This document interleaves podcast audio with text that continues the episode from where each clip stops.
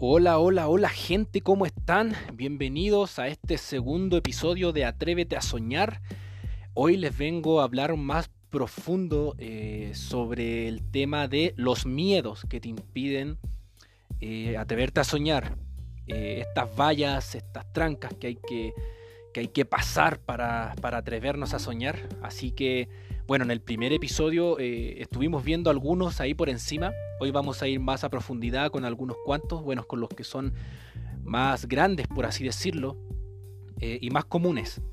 Así que vamos con el primero de inmediato, sin perder más tiempo. Eh, uno de los primeros miedos para atreverte a soñar es el qué dirán. Es uno de los más comunes y es más complicado de lo que pensamos hay, muchas personas que dicen, bueno, a mí no me importa el qué dirá la gente, yo, yo me atrevo, eh, no me importa lo que dice la gente y todo. Y puede que sea verdad, pero también depende de qué persona te lo dice. Es muy diferente que te lo diga una persona X, eh, un conocido, una persona que va en tu universidad, en tu iglesia, bla, bla, bla, que no conoces mucho. Pero otra cosa es que te lo diga una persona que tú quieres, que tú amas, que tú tienes un vínculo con esa persona.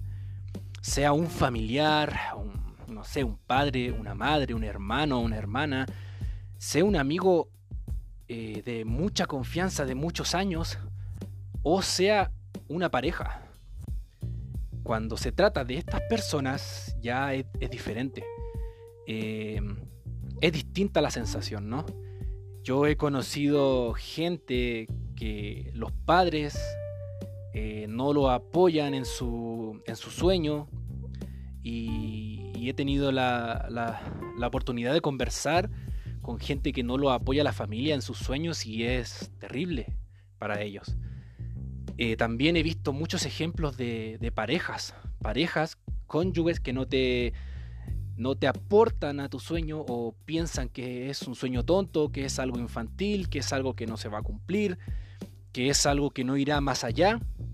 Es súper triste y complicado en ese sentido porque si estás en un matrimonio eh, y tu cónyuge, tu pareja no te, no te apoya en tu, en tu sueño, en, en atreverte a soñar, en atreverte a ir más allá, es un, tema súper complicado. Es, que te cortan las alas eh, de una forma brutal, por así decirlo. Eh, es súper difícil esto del que dirán. No es tan, tan, tan simple como decir no me importa lo que diga la gente, porque cuando esa gente, entre comillas, es tu pareja, tu esposo, tu esposa, tu mejor amigo, tu mejor amiga, tus padres, cambia la cosa, ¿no? Es distinto lo que se siente, es distinto el dolor de ver cómo gente que tú quieres no, no te apoya o no siente lo mismo que tú respecto a tus sueños, respecto a atreverte a soñar. Ese es uno de los primeros eh, factores que, que te frena al atreverte a soñar. Es difícil sortearlo eso. Eh, no les voy a decir que es fácil decir no me importa lo que piense mi, familia, ni, mi esposo o esposa, porque es un tema súper, súper complicado. Ese es uno de primer miedo del que quería hablar y creo que es uno de los más complicados. Eh, en, este, en este miedo también entra el qué dices tú mismo de ti. Hay muchas personas que luchan consigo mismo que el qué dirás tú mismo de ti.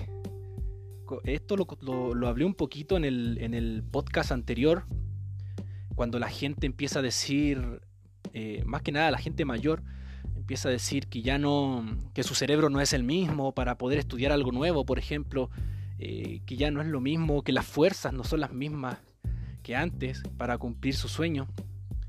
Eh, a veces uno mismo empieza a boicotearse y decir, eh, no, no, no me va a resultar, eh, no soy suficientemente, suficientemente capaz, no tengo el carisma, no tengo la belleza física que se necesita. hay tantas y tantas trancas que uno mismo se pone y es súper complicado. Creo que es cuando tú mismo eres tu enemigo eh, es uno de, los enemigos más peligrosos, por así decirlo, para tu sueño, para, para lo que quieras emprender.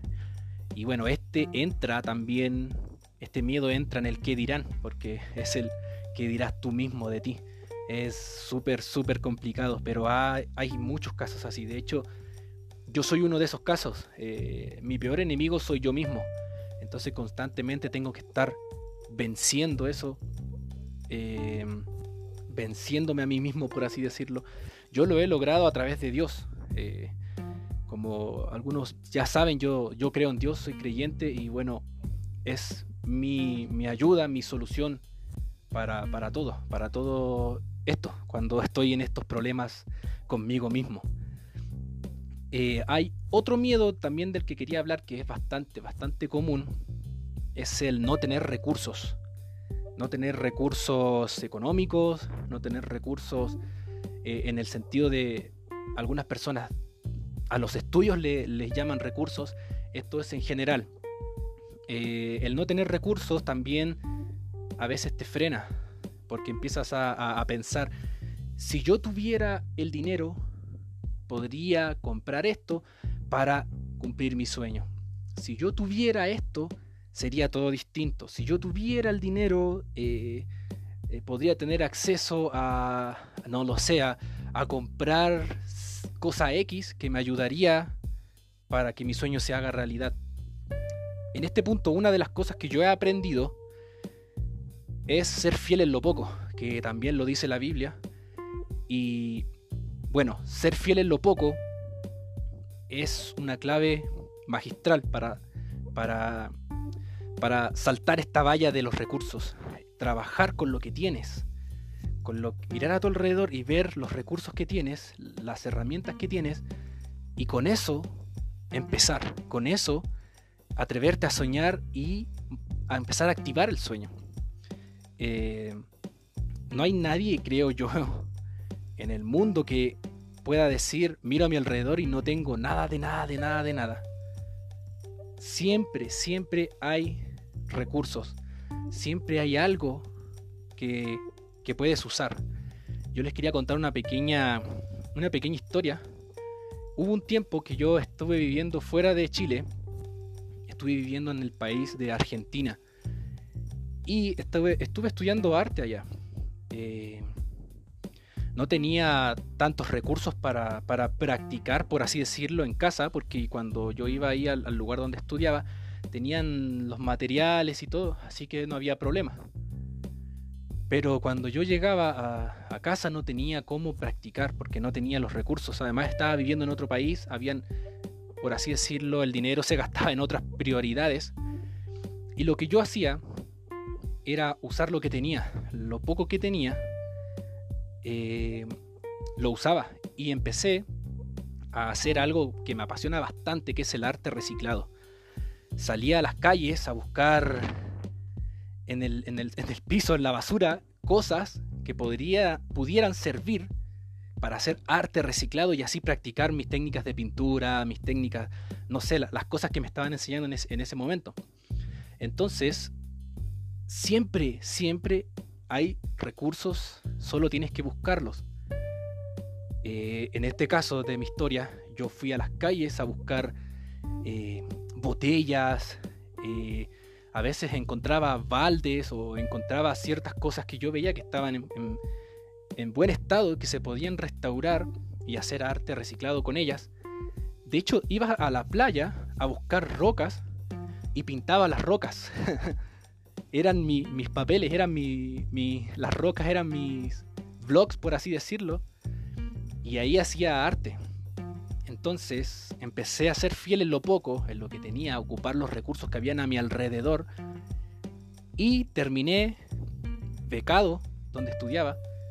Me regalaron materiales, eh, me regalaban eh, pinturas y, donde pintar.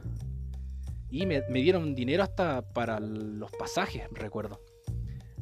Eh, la Biblia dice, sé fiel en lo poco y en lo mucho te pondré. Bueno, yo lo viví de esa forma. Fui fiel en lo poco, buscando a mi alrededor. Y Dios me puso en, lo mucho, por así decirlo, con esta beca que tuve estudiando allá en Argentina. Así que el no tener los recursos es un obstáculo más fácil de saltar, por así decirlo. Eh, y el último punto que quería tratar hoy, para que no se alargue tanto este podcast, eh, es un poco del el que hablé antes, el, la edad. Se llama, este punto lo titulé como la edad. Eh, algunas personas, como dije antes, dicen, ya soy muy viejo, ya pasó mi tiempo, ya, ya no, no puedo eh, estudiar esto porque el cerebro no me da. Pero también hay gente que dice, soy muy joven, nadie me va a tomar en cuenta, soy muy joven, nadie toma en cuenta mis ideas, ¿cómo voy a lograrlo si no tengo los recursos? Eso, eso de los jóvenes se da mucho también el tema de los recursos. Eh, o soy muy viejo o soy muy joven. Siempre hay alguna excusa eh, en el tema de, de, la edad. Para saltar esta valla, bueno, yo recomiendo no, no, no, no tener la edad como un factor de impedimento para cumplir algo que quieras. Eh, estudios dicen que el cerebro sigue aprendiendo toda la vida. No es que se hace viejo el cerebro y ya no puede aprender o ya no, no tiene la capacidad de, de, aprender nuevas cosas porque ya está viejo. O hay personas que yo he escuchado que dicen, ya, ya tengo el cerebro seco y ya no puedo aprender, ya no tengo el cerebro de, de 30 años, de, de 20 años. El cerebro sigue aprendiendo siempre, solo hay que ejercitarlo hay que ejercitarlo. Y bueno, para los más jóvenes, eh, hay muchas veces en la Biblia que Dios a, gente joven le dijo, no digas soy muy joven. Eh, a, mí me pasaba mucho y, cuando yo era bueno, más chico, eh, cuando tenía 17 años, 16 años, yo empecé a escribir canciones a los 16 años. Y yo siempre decía eso, soy muy joven, nadie va a tomar en cuenta mis canciones. Y si bien en muchos lugares nadie las tomó en cuenta, eh, yo seguí haciendo canciones, seguí componiendo, seguí fomentando mi arte. Y con esto quiero terminar. Tú tienes que ser tu fan número uno en tu sueño, en tu arte, en tu emprendimiento, en lo que estés haciendo. El fan número uno tienes que ser tú mismo por ahí se parte, por ahí se parte. Cuando veas que nadie te está apoyando, cuando veas que nadie quiere dar un peso por ti, o por el sueño que te estás atreviendo a soñar, tú mismo sé tu primer fan. Tú mismo da el primer peso por tu sueño. Y vas a ver cómo todo después se va a ir arreglando. Eh, te dejo esas claves. Sé fiel en lo poco y en lo mucho Dios te pondrá. También sé tu primer fan. Quiérete a ti mismo. Eh, quiere tu sueño. Ama tu sueño.